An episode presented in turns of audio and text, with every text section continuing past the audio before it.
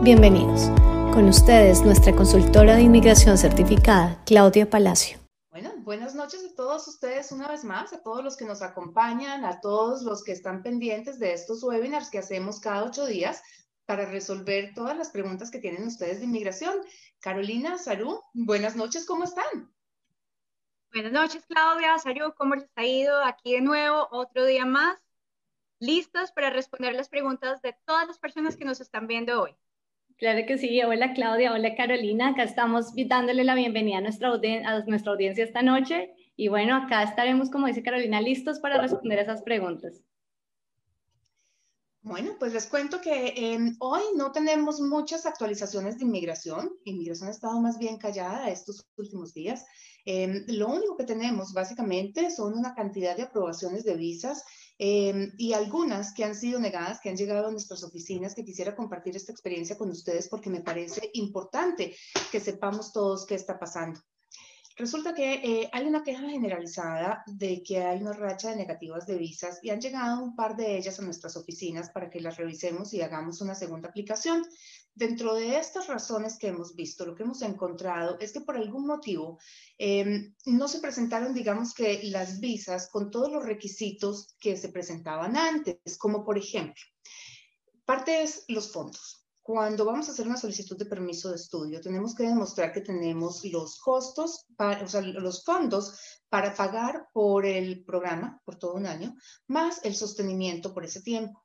No sé si fue que en algún momento hubo un malentendido con las instrucciones de inmigración o algo, y hay personas que consideraron que por tomar el programa virtual no era necesario que demostraran los fondos para em, el sostenimiento en Canadá. Y esta ha sido la principal razón por la que hemos visto las negativas. Así que para aquellas personas que están pensando en aplicar para los programas que empiezan en enero, por ejemplo, tengan en cuenta que el hecho de que vayan a iniciar eh, el programa de manera virtual no significa que no tengan que demostrar los fondos para estar acá.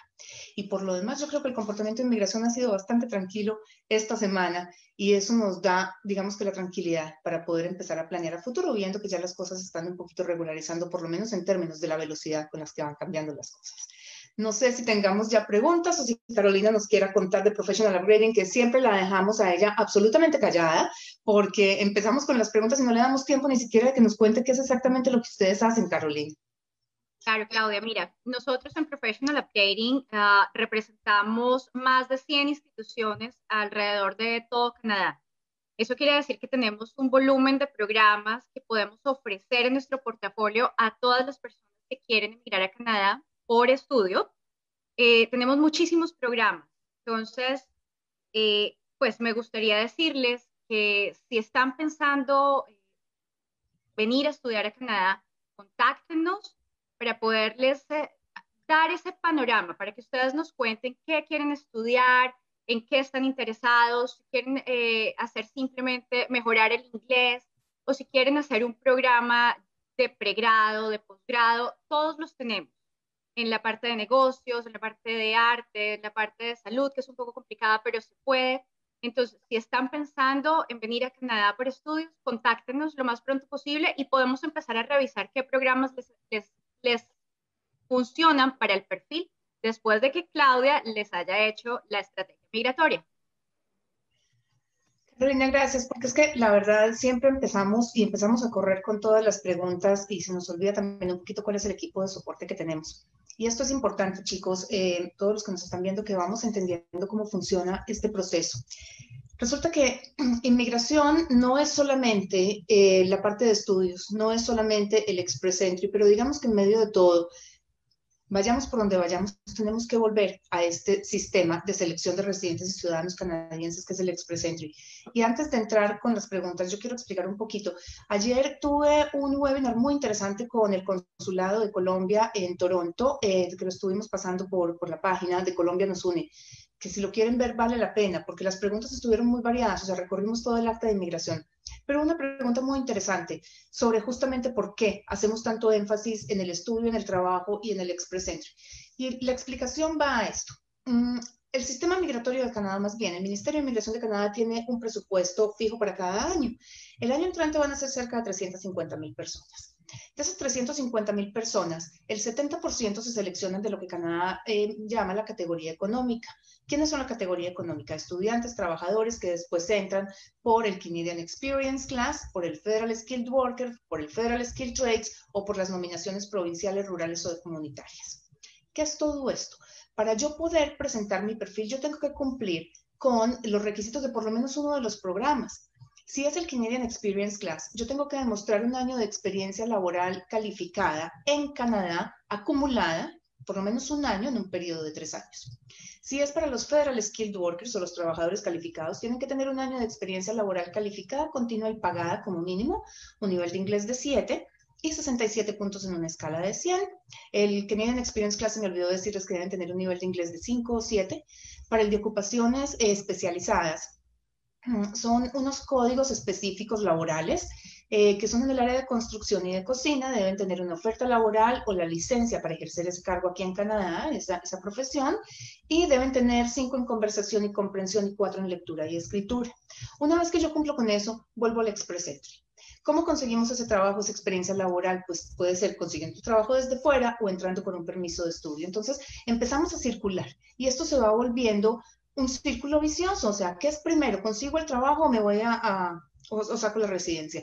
Y ahí es cuando entra en el medio el programa de estudios y por eso siempre tenemos aquí a Carolina de Professional Upgrading para que nos dé la mano con esto, porque las preguntas son muchas y porque es que la planeación de qué voy a estudiar y dónde voy a estudiar no es fácil.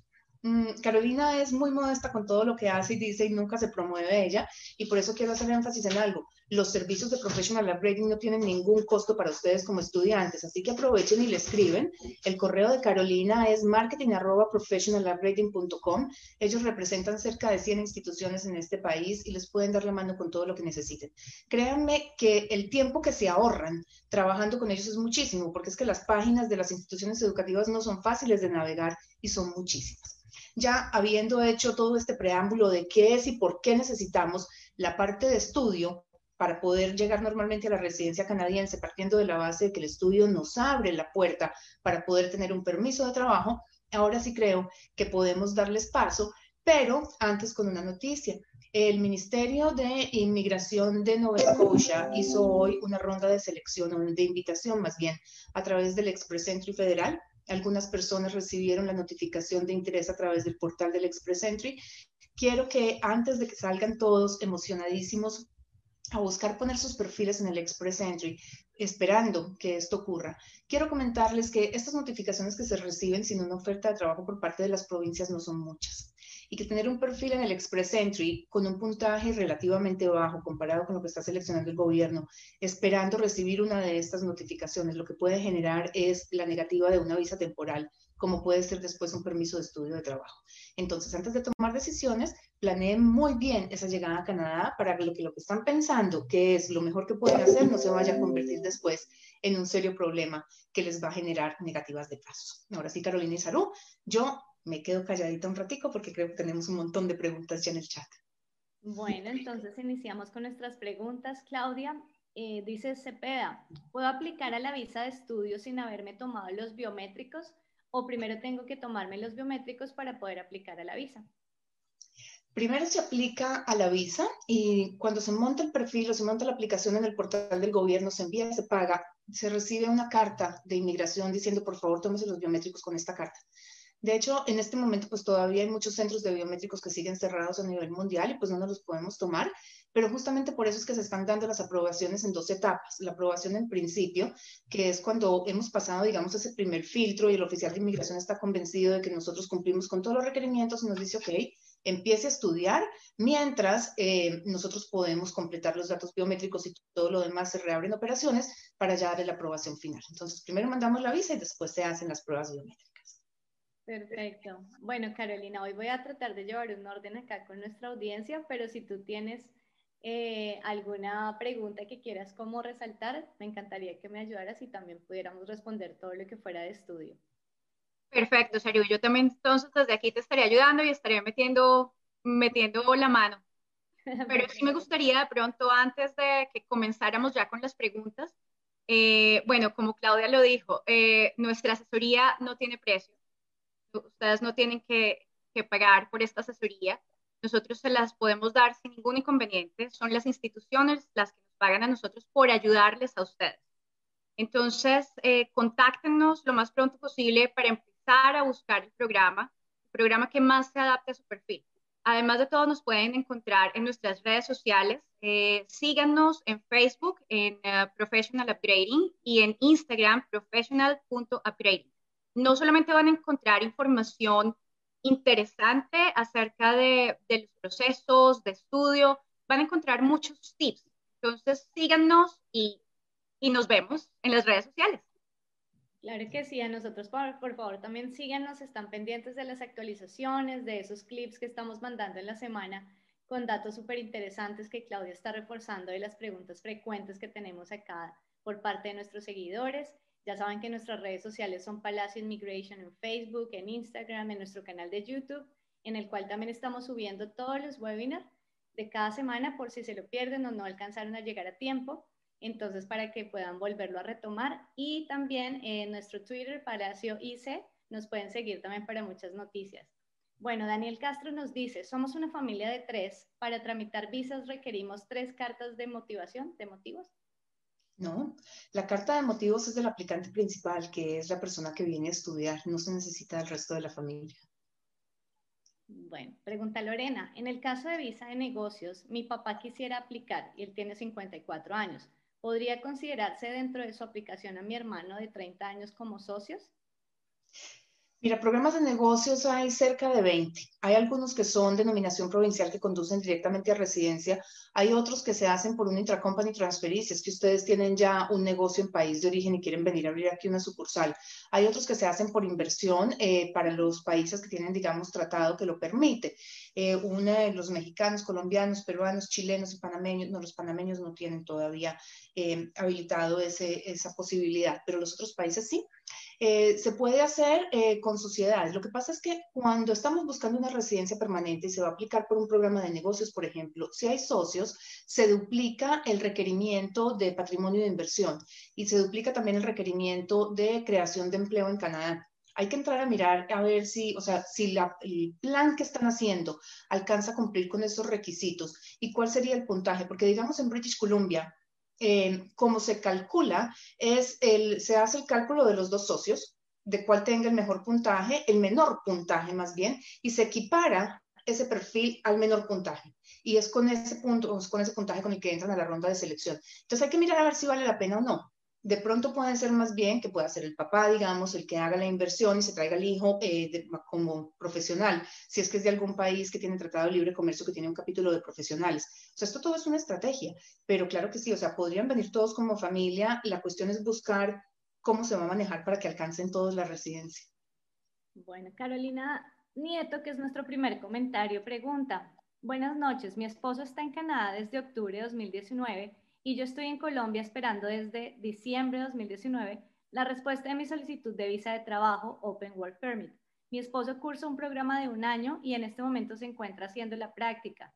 Mi pregunta es, si él llega a solicitar su Postgraduate Work Permit y es aprobado, ¿cuál sería el estatus legal mío? ¿O hay alguna condicional para que yo pueda continuar legalmente en Canadá? Pero ella está en Colombia. Sí, está esperando todavía la...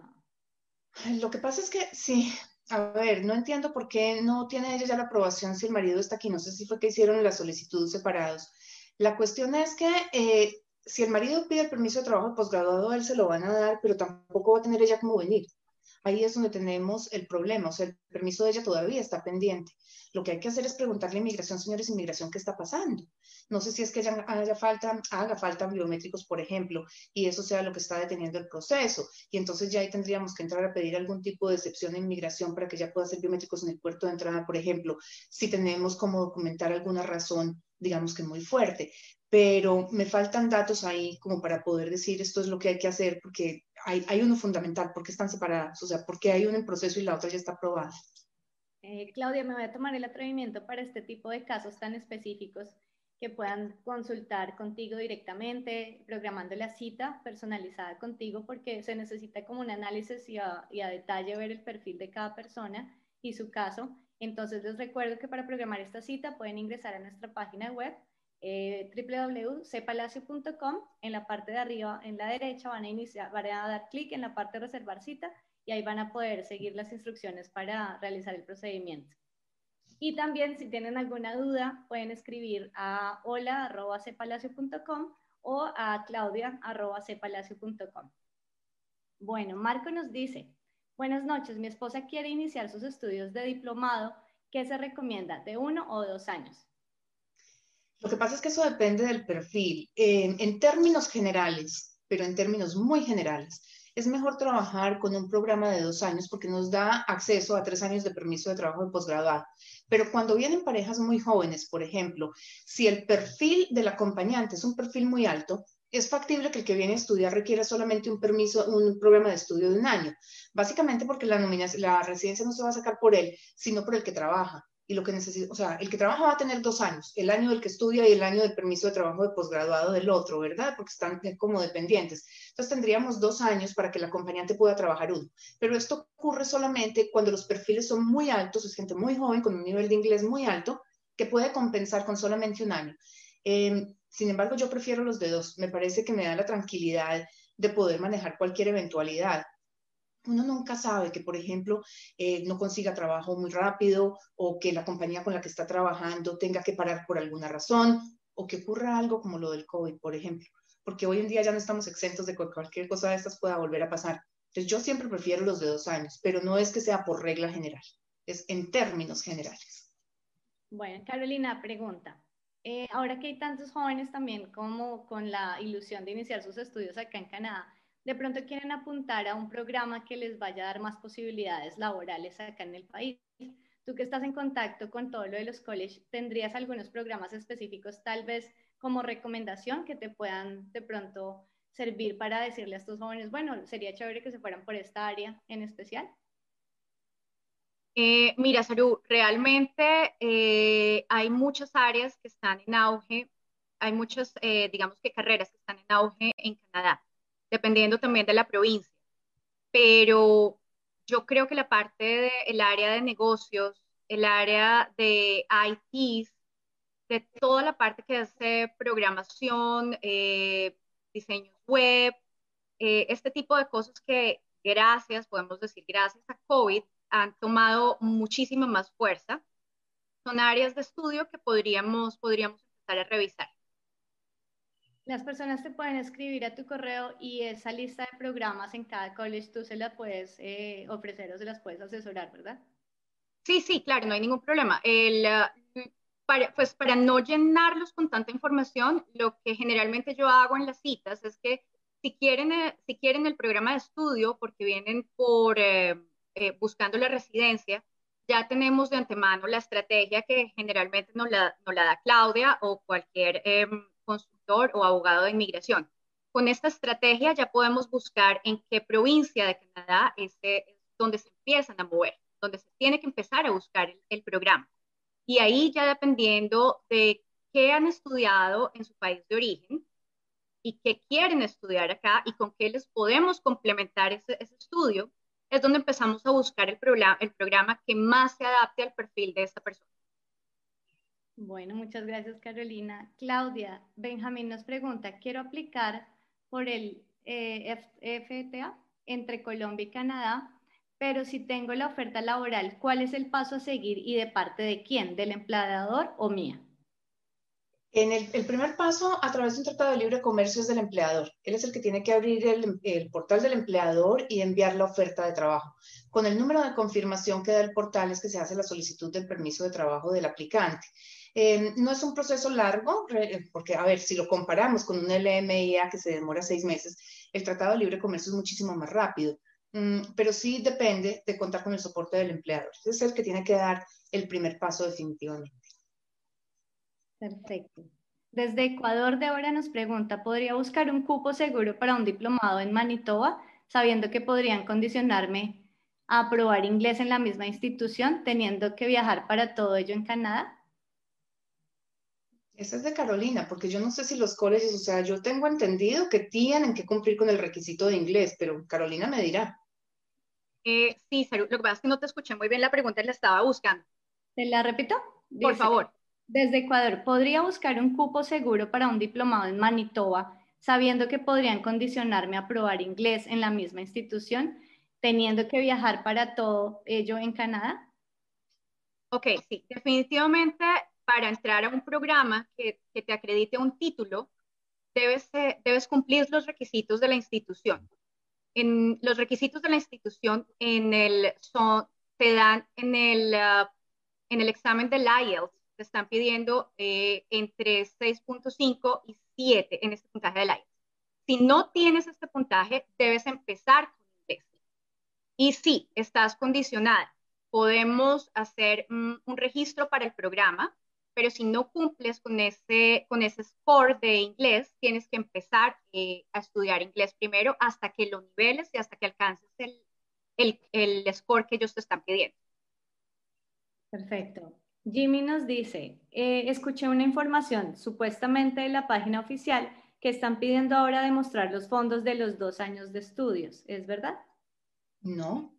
Eh, yo no he visto ningún cambio. Inmigración no lo ha notificado, no he sabido absolutamente nada. O sea, la ley dice que tienes que demostrar el año de, de colegiatura más el año de sostenimiento, que son 10 mil por ti, 4 mil por tu pareja, 3 mil por cada hijo. Ahí pienso que hay alguna confusión. Luisa dice, para permiso de estudio, ¿puedo mostrar solvencia en CDT? Claro que sí, es un certificado de depósito a término que es absolutamente válido. Y me encanta la pregunta porque eh, por alguna razón en Colombia existe la figura de la fiducia. Yo no sé si existe también en México y en otros países, pero la cuestión es que hay varias personas que me han dicho, lo que pasa es que la plata la tengo en una fiducia y no sirve. Claro que sirve, porque ese es dinero tuyo, simplemente que está ahí siendo manejado eh, de una manera diferente. O sea, no es tu cuenta corriente con la que tú vas con la tarjeta y pagas el café, pero es tu dinero y está ahí. Cualquier dinero que sea transferible rápidamente, ¿a qué me refiero con rápidamente? Tengo acciones, tengo ahorros en un fondo de, no sé, de la empresa, que hay muchas compañías que lo tienen, em, tengo ahorros o pensión voluntaria que yo puedo sacar, tengo los CDTs, eso todo es eh, transferible, es simplemente cuestión de que yo lo solicite y me venden las acciones o me liquidan el CDT o lo que sea. Tengo que pagar una penalidad, no importa, pero está ahí eh, transferible. Así que todo eso sirve como soporte económico. Lo que no se considera soporte económico son las propiedades, por ejemplo. Ok. Ah, Leonardo dice, buenas noches. Quisiera saber si una persona que sufre con epilepsia puede trabajar, estudiar o migrar a Canadá. No hay ningún problema a menos de que haya una condición eh, adicional. Normalmente la medicina de la epilepsia no es una medicina muy costosa y no requiere un tratamiento adicional. Eh, las eh, enfermedades o las condiciones que generan una inadmisibilidad por demanda excesiva al sistema son aquellas que le pueden costar al Ministerio de Salud de Canadá más de 20 mil dólares al año por un paciente. Mm, básicamente eso lo proyectan a cinco años, o sea, estamos hablando de unos 100 mil dólares de costo cada cinco años. Así que la epilepsia, si es manejada todavía con medicinas, no debería costar nada menos de que, o sea, no debería ser un impedimento, a menos de que haya una condición adicional que pueda llevar esto por encima de los niveles permitidos. Ingrid Carolina, ¿se puede ser radiólogo en Canadá habiendo estudiado en el país de origen o hay que estudiar algo más allá? Eh, Ingrid, te va a tocar, eh, dime. Te va a tocar preguntarle al cuerpo regulador de radiólogos. Esa es una ocupación que es regulada en Canadá. Y independientemente de si la estudias aquí o si la estudias en país de origen, después de que te gradúas o después de que llegas, tienes que sacar esa licencia y para eso sí te tocaría ponerte en contacto con el cuerpo regulador. Daniel dice, buenas tardes, tengo mi visa de estudios aprobada desde antes del 18 de marzo de 2020. No he podido viajar por la situación actual, pero tengo la posibilidad de viajar en octubre. ¿Existe algún requerimiento adicional para poder arribar a Canadá?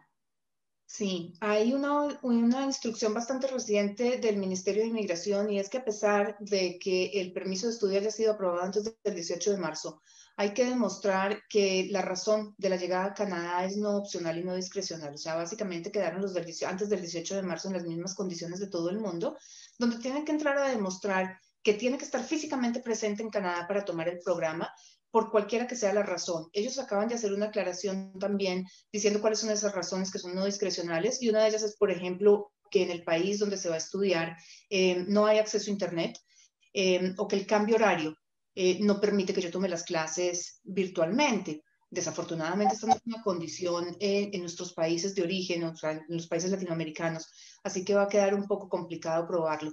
Lo que no se nos puede olvidar es que tenemos dos entidades aquí o dos organizaciones que manejan este tipo de procesos. Una es inmigración, que es el que toma la decisión de la visa, y la otra es la agencia fronteriza, que es CBSA, que es el que determina si me permite o no me permite entrar. Ellos son los que manejan esta parte de la no discrecionalidad y no eh, que, que el viaje no sea opcional. Y es a ellos a los que hay que esto. Si estamos pensando en que son programas en el área administrativa, por ejemplo, en el área financiera, eh, donde todo lo que necesitamos lo tenemos en el computador nuestro, pienso que puede ser complicado. Entonces, valdría la pena que se asegurara primero de cómo va a ser ese proceso, porque sí hay personas a las que no les están permitiendo la entrada cuando se trata de estos programas que se pueden tomar todavía desde casa. Bueno, Lilian nos dice, si dejo mi trabajo para estudiar inglés, ay, se me perdió la pregunta, perdón. Disculpa, es que se me cambian acá en el Facebook porque tenemos muchas preguntas entrando al mismo tiempo. Perdón, voy con Paula. Estudiar turismo en Victoria para luego solicitar la residencia en British Columbia en el programa de turismo, ¿lo ven como una buena opción? El programa de turismo está muy enfocado en la parte alta de la provincia, en el Northeast Development Region. Em, tiene ciertas condiciones, unas condiciones interesantes porque no todos los hoteles pueden servir de soporte. O sea, hay un número de solicitudes de nominación que pueden soportar ellos dependiendo del número de camas que tenga. Eh, vale la pena evaluarlo, porque ese no es que sea tan abierto como sencillamente yo voy, estudio, consigo el trabajo y entro. O sea, dependemos también de unas condiciones externas, como son, por ejemplo, el número de camas y qué tan lejos de Vancouver estés. Pero definitivamente es una posibilidad que existe allí y vale la pena revisarlo. Vale. Castro nos dice, he escuchado casos de negación de visas por no tener récord de viajes. En mi caso es así. ¿Corro riesgo de que me la nieguen? Mira, eh, es, digamos que una de las razones que siempre está presente eh, cuando se niega una visa de turismo, pero es algo que se puede pelear con inmigración. Hay muchísimos casos, casos en la Corte Federal ya fallados donde la Corte Federal le dice inmigración, eso es un factor a lo sumo que se puede considerar como un factor neutro, no puede ser considerado un factor negativo. Mm, yo pienso que cuando aparece este factor, eh, o sea, antes de que aparezca más bien, deberíamos documentarlo con un buen sistema de arraigo, demostrando arraigo porque si bien es cierto que la Corte Federal ha dicho que no y que seguimos encontrándolo en las cartas de negativo, o sea, cuando él se presenta se puede refutar. Entonces es mandar una segunda aplicación diciendo, señores, el hecho de que yo, o sea, no tenga historia de viaje no significa que en el primer viaje que haga me vaya a quedar indocumentado, que es básicamente lo que dice la Corte Federal, pero además esto es lo que respalda mi regreso a país de origen, porque este es, o sea, mis razones eh, para volver mi arraigo con país de origen. Entonces yo pensaría que son dos, dos, cosas que hay que combinar, pero la historia de viaje como tal, como única eh, razón, no la puede dar inmigración. Perfecto, Carolina. Nidia nos pide que por favor repitas los datos de contacto. Claro, mi email, me pueden contactar el email marketing.professional.com. También me pueden contactar por nuestras redes sociales, Facebook, nos encuentran como Professional Upgrading y en Instagram nos encuentran como professional.upgrading. De todas maneras, les voy a colocar mis datos en el chat para que estén pendientes y lo puedan tener ahí. Ya te ayudé, ya lo puse por ti. Ok, muchas gracias. Bueno, Cristian dice, buenas noches. Es totalmente confirmado que el semestre de enero será online. Es apropiado tomar un semestre, tal vez dos, de manera virtual con fines migratorios sin mencionar que pierdes experiencia laboral canadiense y tu pareja también? No es totalmente confirmado. Eh, sí hay algunas instituciones que se han adelantado a decir, bueno, lo vamos a hacer eh, virtual, eh, pero no es que sea ya un 100%. Yo pienso que esto se va a dar una entrada gradual al país, porque es que tenemos que entender también, o sea, cómo se están dando las cosas. Canadá recibió el año pasado 640 mil estudiantes universitarios, internacionales, perdón.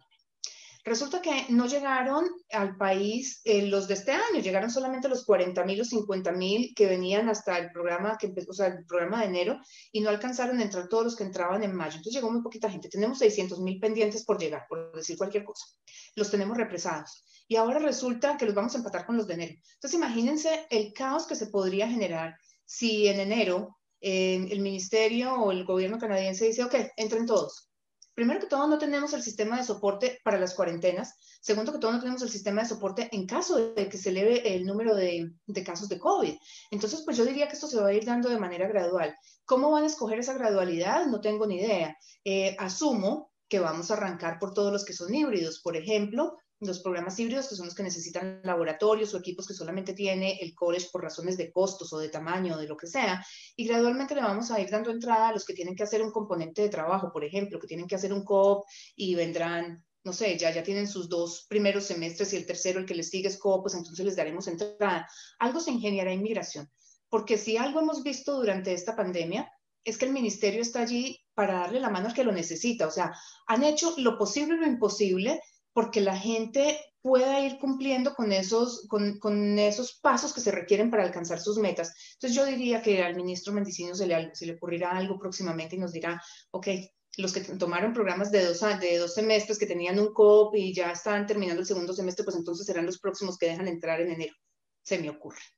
Em, pero si nos toca tomar decisiones de, o sea, no he empezado, no me he registrado, no nada, yo diría que es eh, prudente buscar un programa que empiece a partir de mayo, mayo o septiembre del año entrante, no uno que empiece en enero, porque pues enero está ya muy encima.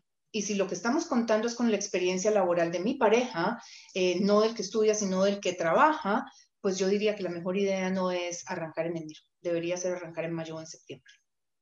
Qué pena, yo, yo quiero aquí es, bueno, que Claudia nos aclare algo. Eh, lo que pasa es que a mí me han llegado también muchas eh, preguntas de las personas estamos atendiendo en este momento y de pronto me gustaría que lo dejáramos un poco claro, pues porque mi parte, mi área no es inmigración, entonces sí me gustaría que, que nos aclararas un poco esto, Claudia. Eh, hay muchas personas, digamos, que están empezando hasta ahora su proceso. Yo sé que lo acabas de decir, pero quiero que lo aclaremos un poco mejor. Eh, están empezando hasta ahora su proceso, no tienen sus permisos de estudio todavía, hasta ahora estamos comenzando, están buscando su programa. Eh, estas personas que hasta ahora van a comenzar, ellos podrían empezar un programa que no sea inglés, sino ya un programa que confiera título. Ellos podrían empezar estos programas online, se les está dando las, las, las aprobaciones de permiso de estudio para esto o, o definitivamente no. Sí, Carolina, y lo que pasa es que yo pienso, y si quiere hiciste la aclaración porque me hiciste caer en cuenta de algo, yo respondí una pregunta que quedó, dejó muchas dudas para otro, digamos que otro tópico. Lo que ocurre es esto, la pregunta de esta persona era la pérdida de experiencia laboral de la pareja. Entonces, si estamos pensando que yo voy a sacar la residencia porque soy yo el que me vengo a estudiar y me toca empezar online, eh, y mi pareja va a estar trabajando, pero mi pareja, digamos que no influye en mi proceso de residencia como tal. La residencia la estoy descargando sobre mí, que soy el estudiante. Empezar online en enero es ideal, porque empiezo a ganar terreno con mi, parte educativa, me estoy ahorrando unos costos grandísimos del costo de vida en Canadá, o sea, del pago de vivienda, de transporte y de lo que sea. Ojo, no es que no lo tenga que demostrar para el permiso, simplemente que no me lo estoy gastando. ¿De acuerdo? Y va corriendo mi proceso. Ya por el momento en el que yo termine mi programa de estudio, voy a tener el permiso de trabajo de posgraduado que no se ve afectado porque yo haya tomado mi, programa online. Me lo van a dar completo. Si estudié dos años, me dan tres. Lo que pasa es que, digamos, una de las preguntas al principio era si estudio un año, que yo les decía que de pronto hay veces en que el que se saca la residencia no por el que estudia, sino por el que trabaja. Si ese es el caso, si hay una estrategia migratoria donde yo vengo a estudiar, pero la residencia va a ser por el lado de mi marido, no me conviene empezar a estudiar online porque lo que necesito es estar físicamente presente que a él lo dejen entrar para que él pueda empezar a acumular experiencia laboral. Ese es el momento, esa era la pregunta que yo pensé que estaba respondiendo ahora, si la estrategia es por el que está trabajando, este no es el momento. Busquen mayo o septiembre. Si la estrategia migratoria para alcanzar la residencia es por el que está estudiando, enero es una muy buena fecha. Si la estrategia migratoria depende de que yo aprenda primero inglés, háganlo online. No lo piensen, porque es que mientras estudie inglés igual uno no puede trabajar. Entonces hacerlo online ahorra todos los costos del mundo. Y ese dinero que nos estamos ahorrando los vamos a necesitar después para la carrera. No sé si ahí ya quedó más claro. Sí, mucho mejor. Gracias. Bueno, Lilian, encontré tu pregunta, la que se me había perdido. si dejo mi trabajo para estudiar inglés, ¿cómo tomaría el año de experiencia para el plan del Atlántico? dejo mi trabajo para estudiar inglés. A ver, lo que pasa es que mm, si estudias inglés en país de origen, digamos que las posibilidades, si hablas con Carolina, ellos tienen unos programas que puedes estudiar por la noche los fines de semana, que son tremendamente intensivos y entonces no tienes que dejar tu trabajo para poderte dedicar a estudiar. Em, de todas maneras, para el programa de las Atlánticas vamos a necesitar un tiempo de experiencia laboral dentro de la provincia. Si tú estás estudiando dentro de la provincia inglés, tú no puedes trabajar, entonces no veo, o sea, ahí me perdí porque hay una confusión, digamos que en toda esta información para sacar, las provincias del Atlántico tienen programa de nominación provincial y tienen programa piloto del Atlántico. Si estamos hablando del programa piloto del Atlántico, yo tengo que tener una oferta laboral después de haber trabajado allí en la provincia. ¿Ok? Tengo que haber vivido, estudiado en la provincia por lo menos en un programa de dos años y haber residido en la provincia 18 meses en los últimos 24 meses. Una oferta laboral. Si em, voy a aplicar para el programa de nominación provincial de las provincias del Atlántico, cualquiera de ellas que sea, normalmente requiere que yo tenga experiencia laboral en el cargo que me están ofreciendo. Entonces ahí es donde es importante tener esa experiencia de país de origen. Así que me tocaría entender mucho mejor cuál es la situación de esta persona para poder decirle si deja el trabajo o no. Pero si es dejar el trabajo para estudiar inglés, mejor que hable con Carolina, que le puede dar programas en la noche, tres horas diarias, súper intensivos, de lunes a viernes o los fines de semana. Sí, tenemos un programa que se maneja virtual, no es online. Quiero aclarar cuál es la diferencia entre online y virtual. Online es cuando tenemos simplemente cargado y lo puedes ver en cualquier momento. El virtual es que tenemos al profesor justamente enfrente, en vivo y con todos los alumnos alrededor del mundo. Entonces, eh, lo podríamos, podríamos revisarlo. Eh, mándame, envíame eh, un, un, mail a mi correo y yo te estaría mandando toda esta información. Nuevamente lo repito, es marketing y pues te estaría dando toda la información. Como dice Claudia, tenemos un programa, tenemos programas que van de lunes a viernes o empezando los fines de semana, en la mañana, en la tarde o en la noche, dependiendo del estilo de vida, para que no se cruce con las tareas las tareas de la vida diaria. César nos dice, si tengo novia, me puedo casar inmediatamente y cuando yo vaya a Canadá como estudiante internacional, ¿podría ir ella como acompañante aunque no tengamos un año de casados? Sí, eh, el año de convivencia hay que demostrarlo cuando no están casados, cuando son pareja de hecho. Pero cuando es matrimonio, se puede, o sea, se puede pasar la solicitud de la visa al día siguiente del matrimonio. Con eso no hay ningún problema. Ok, Pierre nos dice, de acuerdo a esta situación COVID-19, ¿considera usted que lo mejor sería buscar un curso de uno o dos años? Lo que pasa es que el COVID no ha cambiado los requisitos de los programas. El COVID ha cambiado eh, la forma en la que se están revisando los procesos y obviamente los ha dilatado, pero no ha cambiado los requisitos. Así que lo que hay que analizar ahí es el perfil de la persona, qué necesita.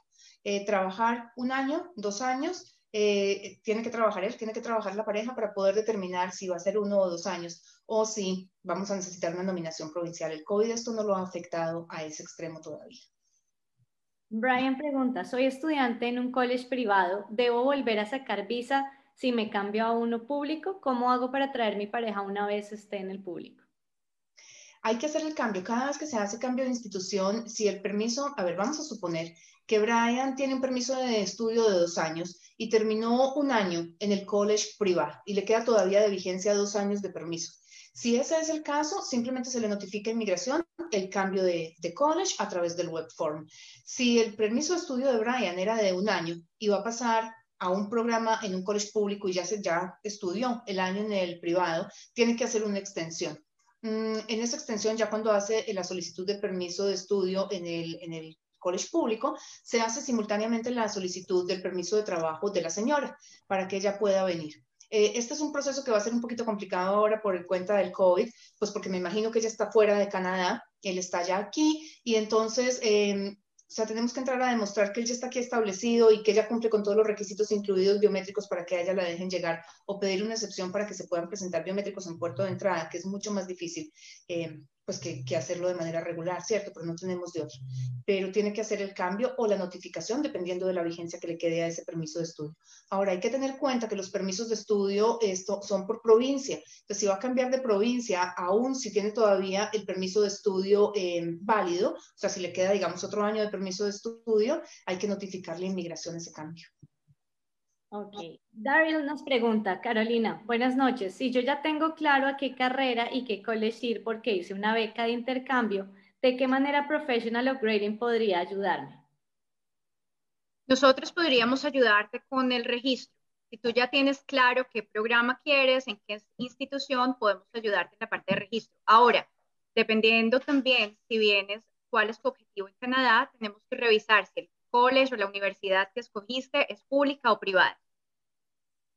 Perfecto. Enid nos dice, ¿qué pasa si se comienza un curso online y este se termina antes de que abran las fronteras? ¿Hay que aplicar nuevamente para poder viajar? Eso depende de cómo haya sido eh, la solicitud inicial, porque es que si se hizo la solicitud de un permiso de estudio, porque el programa duraba, por ejemplo, dos años, eh, no creo que vamos a acabar antes de que se abran las fronteras. Si se hizo la solicitud de un permiso de estudio para estudiar inglés ocho meses y ya completé el, requisito de los ocho meses de estudio y ahora voy a entrar al programa que confiera título, pues tengo que cambiarlo porque de todas maneras si estuviera dentro de Canadá tendría que hacerlo. Entonces hay que hacer eh, una segunda aplicación diciendo la inmigración, ya terminé mi parte de inglés, aquí está eh, la parte de, del componente pues educativo como tal, pero hay que entrar a revisar eso. Eh, yo diría que fronteras tenemos que empezar a abrir a partir de enero nuevamente, entonces esperemos que esto se dé. Si el programa que ella estaba estudiando era un programa que terminaba en abril del año entrante, por ejemplo, no tiene por qué haberse vencido ya el tiempo, aunque lo haya terminado. Saru, acabo de ver aquí una pregunta que no sé si, como esto brinca en tu celular, en el mío, en el de Carolina, en el de todas, pero me encanta la pregunta, es muy interesante. Johanna Espinosa dice, la experiencia que se obtiene en Coop al terminar un programa académico sirve como parte de la experiencia solicitada por el programa de Canadian Experience Class de un año. Y la respuesta es no. El tiempo que uno trabaja mientras estudia y el Coop es considerado estudio. No cuenta como experiencia laboral en Canadá para el Express Entry, para el Canadian Experience Class. Sin embargo, dependiendo de algunas provincias y de algunas categorías de nominación provincial. El tiempo que se trabaja con un off-campus work permit, o sea, con el permiso de, de, 20 horas que les dan, o el permiso de coop, sí puede contar, pero no para el Canadian Experience Classes, para nominaciones provinciales. Claro. Eh, Benjamín dice, soy colombiano y quiero aplicar por el TLC y tengo una oferta, pero mi empleador no sabe qué hacer. ¿Cuál es el paso a seguir? Que nos llame o nos escriba. El teléfono de la oficina es 416-457-1460 y el email es claudia.cpalacio.com. Oscar pregunta, buenas tardes. Mi esposa está estudiando en un college en Canadá. Ya le llegó la aprobación de la renovación del permiso de estudio. ¿Cuándo debemos aplicar mis hijos y yo? ¿Cuando le llegue el papel en físico o cuando tenga la visa renovada? A ver, eh, aquí hay otra confusión de, términos. El papel en físico es el permiso de estudio. La visa es el documento que pone el consulado en el pasaporte, es lo que pegan al pasaporte. Esa visa sirve es para entrar y salir. El documento físico que llega aquí es el permiso de estudio, que es el que le permite quedarse acá. Por los familiares que están afuera se puede aplicar cuando tenga el permiso de estudio, porque es lo que demuestra que ya tiene un estatus en Canadá. Entonces, si ya lo tiene, pueden aplicar inmediatamente por el esposo y los hijos para que vengan a, estar con ella. En este caso, si el esposo y los hijos tienen ya eh, biométricos, cuando aprueben esa visa, como ella está aquí ya establecida, ellos van a poder viajar. El problema es que tengan ya biométricos y ahí es cuando les decía ahorita que tenemos que entrar a pedir excepciones para que les permitan hacer biométricos en el puerto de entrada.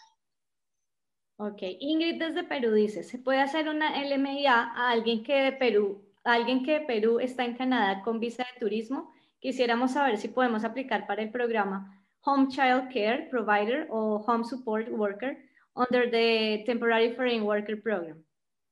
Sí, sí se puede. Em, tenemos que cumplir con los requisitos del programa, obviamente, que es tener la experiencia, tener el empleador. Eh, el empleador tiene que cumplir con la parte del salario que se le tiene que ofrecer. Y sí, lo único es que esta persona no puede empezar a trabajar eh, hasta que no esté el LMIA y el permiso de trabajo aprobado, el LMIA por lo menos aprobado. Eso hace parte de las últimas excepciones que mandó el gobierno de Canadá. Em, para los que estaban dentro del país como visitantes. Si ella hubiera tenido un permiso de trabajo en el último año, se podría empezar a trabajar de una vez haciendo el envío del LMIA, pero como ella estaba como visitante, tiene que esperar a que se aprueben el LMIA y permiso de trabajo, pero se puede aplicar desde acá, que es una gran ventaja de todas maneras. Tatiana pregunta, una agencia nos sugirió viajar con una visa de visitantes y luego que estemos allá se hace el proceso de pedir la visa estudiantil para todos y el permiso de trabajo, ¿creen que es posible o legal?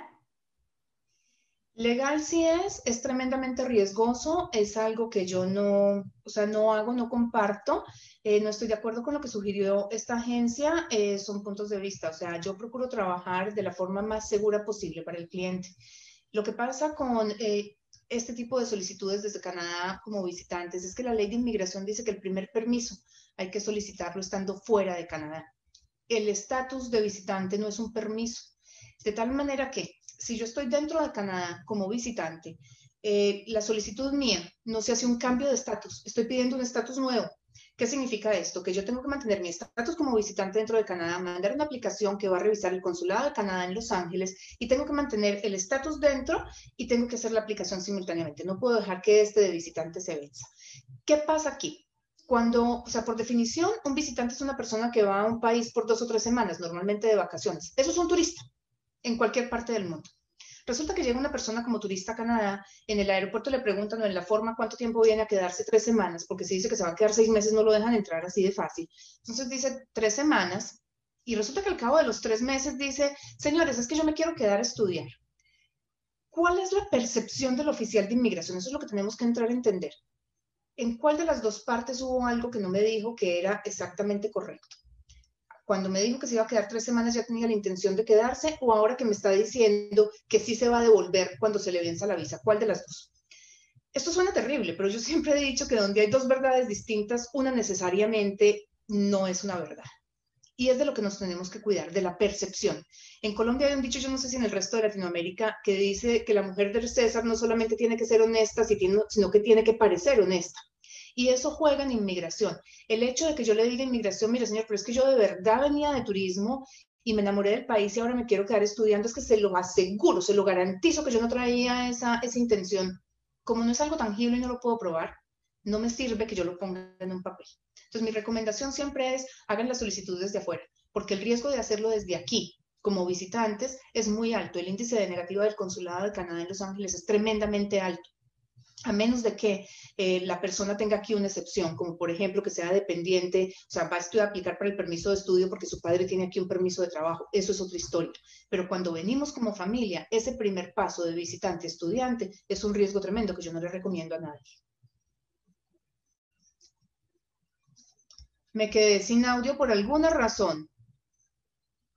Perdón, ¿me escuchan ahí? Sí. Dice Lorena, doctora, ¿cuánto demora el procesamiento de una visa de inversión y cuáles son las probabilidades de aceptación? ¿Se necesita hacer la inversión de forma anticipada? A ver, ahí hay un componente bien interesante porque es que em, hablemos, o sea, inversión, los programas de inversión en Canadá hoy en día no existen. El programa de inversionistas era yo entrego este estos miles de dólares que era normalmente el programa de Quebec, entrego tanto dinero y al cabo de X tiempo recibo mi residencia y no tengo ningún otro tipo de compromiso aparte de asentarme en la provincia de Quebec, claro está. Em, los programas de negocios que existen hoy en día son, yo presento un plan de negocios a la provincia, le gusta, me invita a que yo pase ya un plan detallado y ese plan detallado lo convertimos en un documento legal, en un eh, contrato donde yo le digo a la provincia voy a invertir tanto, eh, mi patrimonio es tanto, voy a generar tantos empleos, esta va a ser mi facturación, o sea, todo lo demás, y me dan dos años para que yo cumpla con ese, o sea, con eso que prometí ahí. A los 20 meses o 22 meses, dependiendo de la provincia, me llaman a que rinda cuentas. Me dicen, ok, muéstrame cuánto invirtió, cuántos trabajos generó, todo lo demás, y si cumplí, me dan eh, la nominación para una residencia permanente. Entonces, no es cuánto tiempo tarde el proceso, porque es que tengo que primero presentar mi perfil, después recibir invitación, después presentar el proyecto, después me dan el permiso de trabajo. esto es un proceso que va a durar probablemente dos años y medio, tres, para que a mí me digan, eh, listo, aquí está su carta de nominación para que aplique para la residencia. Cuando estamos hablando de que yo vengo a hacer una inversión por el tratado del CUSMA o el de Colombia o el de Perú, por ejemplo, o el de Chile, yo tengo que presentar un business plan y decirle a inmigración voy a estar allá en X fecha montando esto, pero ya tengo aquí, o sea, yo estuve de visita, aquí está la cuenta bancaria, la constitución de la compañía, eh, ya hice este contacto con un eh, agente de propiedad raíz para tener una oficina, o sea, con toda la estructura del caso. Normalmente se demoran entre cuatro y seis meses en decirme sí, pero estos son procesos que no necesariamente conducen a residencia permanente, conducen a un permiso temporal. Entonces hay que entrar a mirar esos dos. El primero que les expliqué es el de residencia permanente, que son por nominaciones provinciales. Este otro es para un permiso de trabajo que tiene esta particularidad. Si yo soy la dueña de la compañía, el tiempo que yo trabajo con ese permiso de trabajo bajo mi propia empresa no me da puntos por experiencia laboral en Canadá. Me da puntos al cabo de un año por oferta de trabajo si es que yo voy a continuar con mi empresa. A mi marido, él tiene un permiso de trabajo abierto.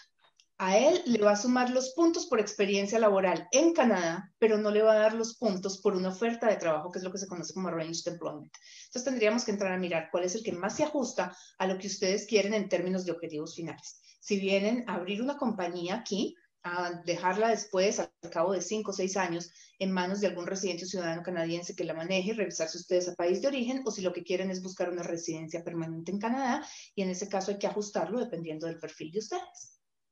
Bueno, perfecto. Claudia, ¿qué enfermedades condicionan ir a hacer un posgrado a Canadá? es que no hay una enfermedad específica establecida, es el costo de lo que pueda, eh, o sea, generar esa enfermedad. Obviamente enfermedades graves como por ejemplo el cáncer, eh, una diabetes avanzada, mm, donde ya la persona pues requiere no solamente eh, medicina o insulina, sino que requiere, qué sé yo, diálisis o algo por el estilo. Pero es más, eso se mide a nivel de costos, no a nivel de enfermedad. Perfecto. Ilian dice, hola, buenas tardes, soy mexicana y se terminó mi permiso de trabajo cerrado hace un mes. Mi empleador está solicitando la LMIA por otro año. ¿Sabe cuánto está tardando y qué tendría que hacer después? Eh, espero que hayan hecho de una vez la, extensión eh, del permiso de trabajo para quedar en implied status. Mm, los LMIAs, dependiendo de la categoría, se les está dando ahora prioridad.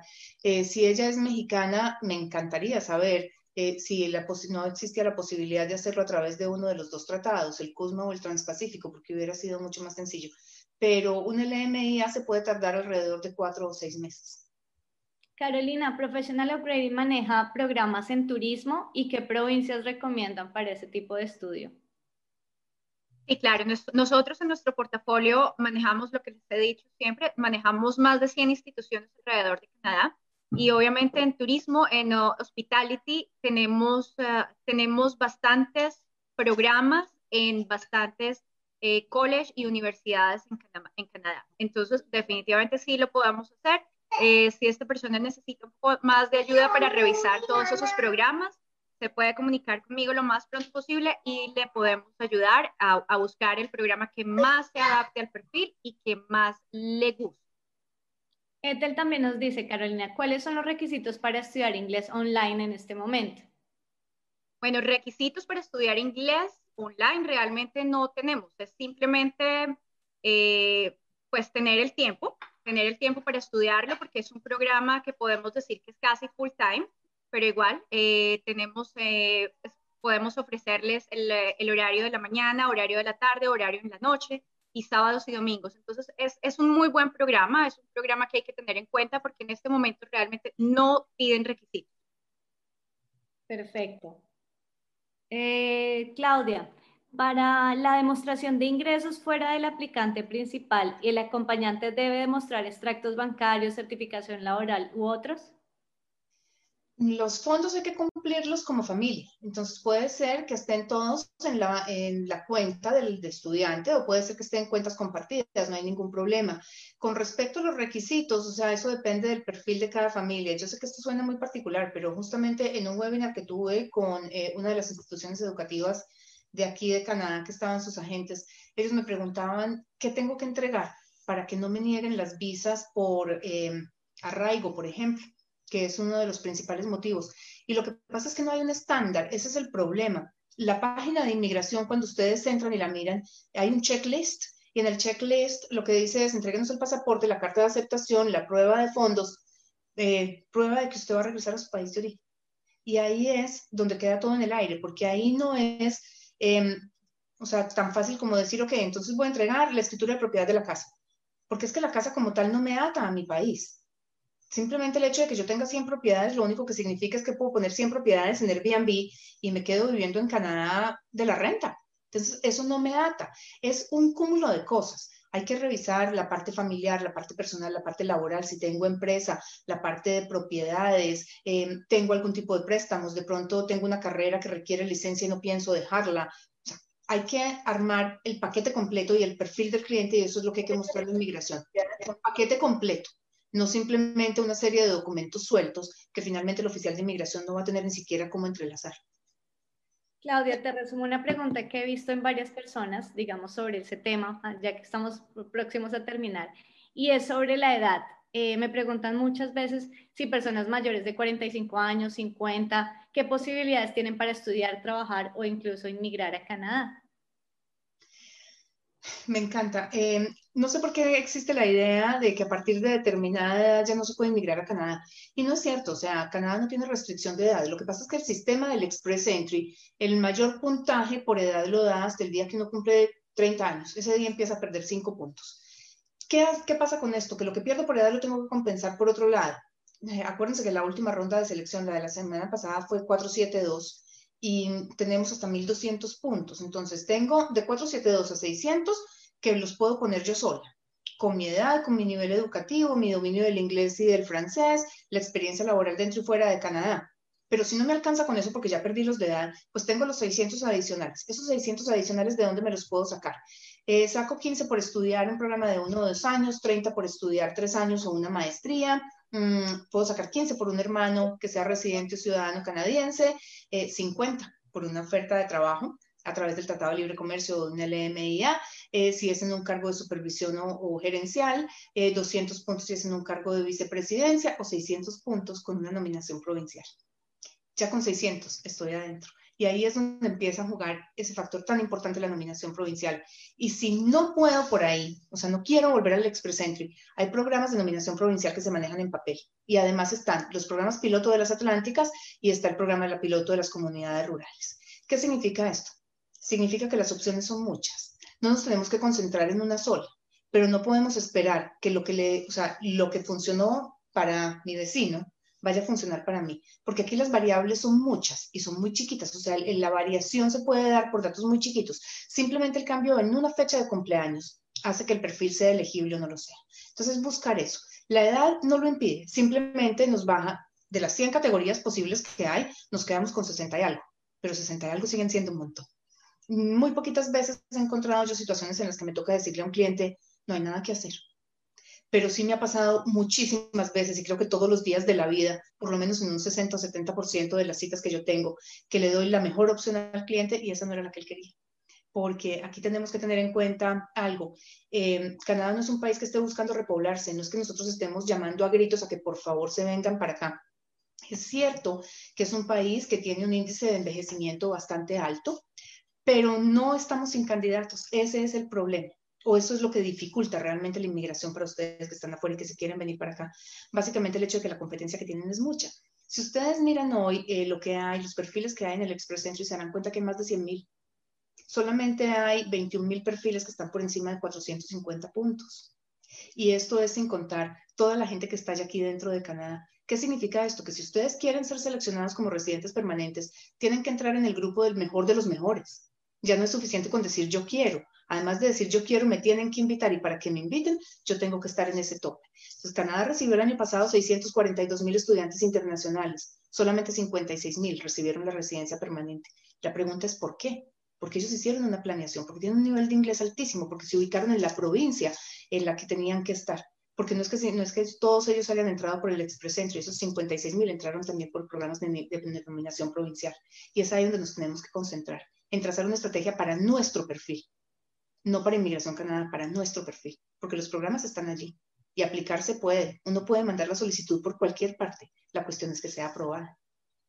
Bueno, y precisamente para trazar esa estrategia, para evaluar esa, ese perfil y el plan detallado que pueda tener usted de acción acá en Canadá, entonces les recuerdo que pueden ingresar a nuestra página web oficial www.cpalacio.com, programar una cita personalizada con Claudia Palacio, que es directamente nuestra consultora y ella pues se encargará de darles esta asesoría específica a cada uno de ustedes.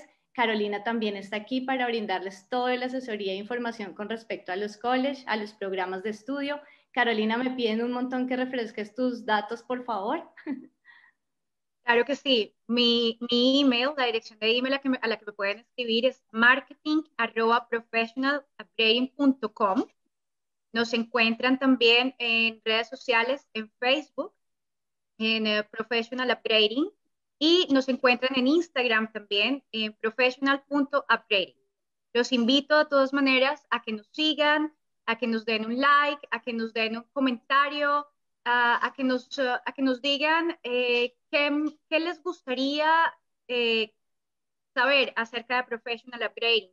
Eh, si tienen algún tema en específico, algún programa que quisieran saber, escríbanos y seguramente tendremos próximamente post o información sobre lo que nos Perfecto, entonces recuerden, para Palacio Immigration también tenemos nuestras redes sociales como Palacio Immigration en Facebook, Instagram. Si se perdieron alguno de estos Facebook Live o quieren repetir la información, aclarar, no escucharon bien, entonces pueden ingresar a ese canal de YouTube y ver los anteriores y este también estará próximamente.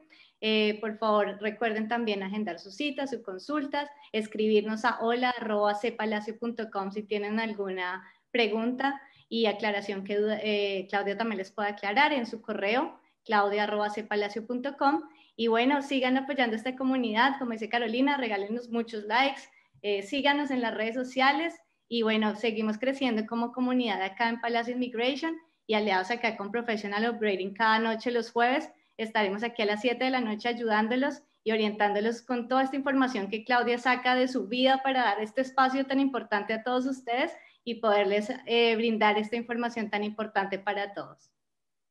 Bueno, yo pues quiero terminar eh, contándoles, pues diciéndoles que recuerden que Canadá tiene unas opciones infinitas de estudio y nosotros como Professional Upgrading contamos con una lista de instituciones a las que representamos y donde ustedes pueden elegir el programa que más se adapte a su perfil.